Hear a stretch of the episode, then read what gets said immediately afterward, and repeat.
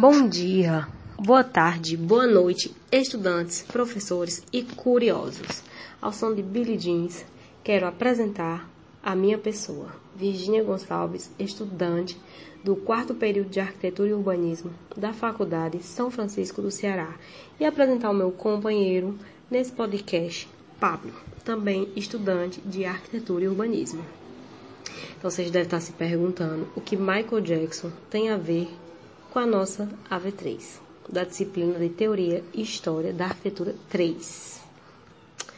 Nosso tema foi o pop art. Mas para entender o que é pop art, teremos que voltar um pouquinho no tempo. Quem nunca ouviu falar na frase estilo americano, né?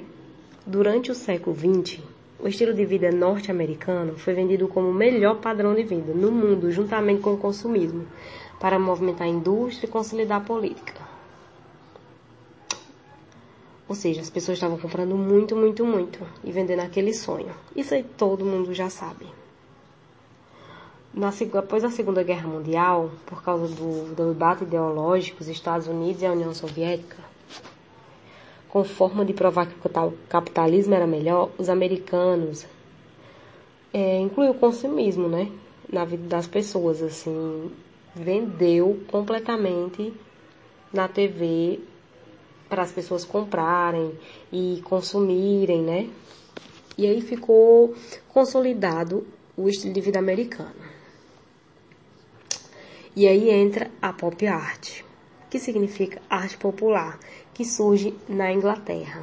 O termo pop, pop art foi utilizado pelo crítico de inglês Lawrence, Lawrence.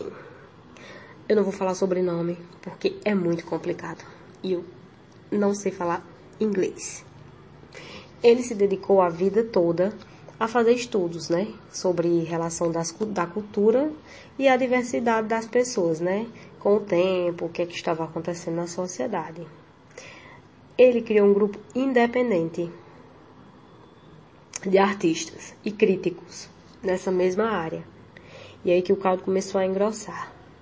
Os artistas começaram a criticar a cultura do consumismo, o consumismo exagerado, esse sonho, essa ilusão de que era perfeito, que eles tinham que comprar para serem felizes, né?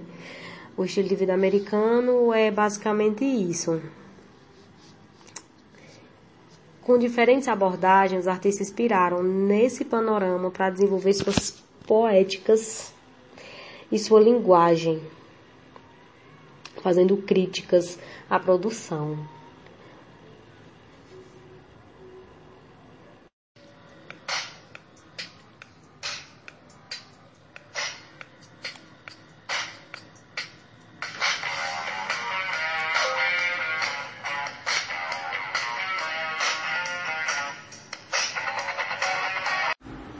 E aí galerinha, tudo bem com vocês? Bom, me chamo Pablo, como a minha amiga já bem me apresentou no início. E minha missão agora é falar um pouco para vocês sobre as características da pop art.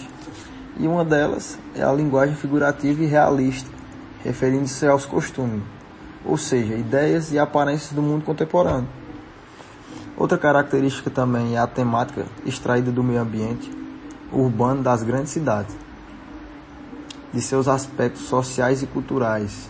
Ou seja, eu costumo dizer que essa é a principal característica da pop art. Por quê?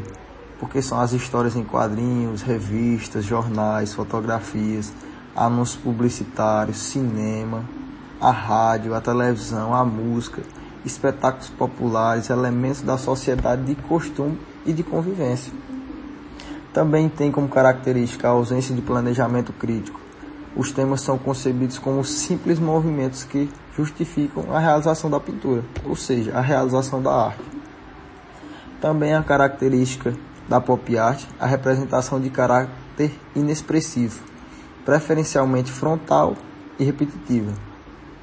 Outra característica também desse movimento é a combinação da pintura com os objetos reais integrados na composição da obra, como flores de plástico, garrafa e entre outros.